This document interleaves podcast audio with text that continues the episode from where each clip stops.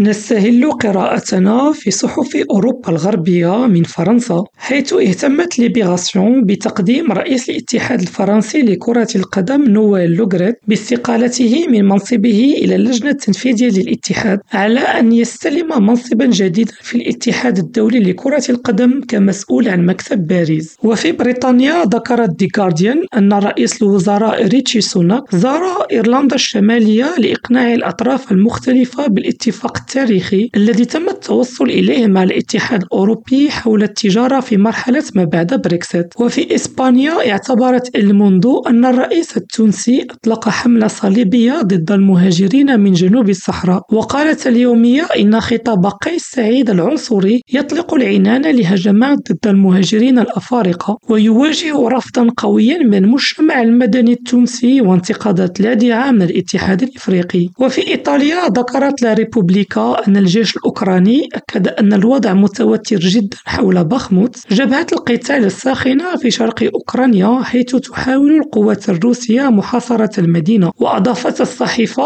أنه في روسيا أفاد الجيش بإسقاط عدة طائرات مسيرة أوكرانية استهدفت بنى تحتية مدنية. يونس قريفة ريم راديو إسطنبول.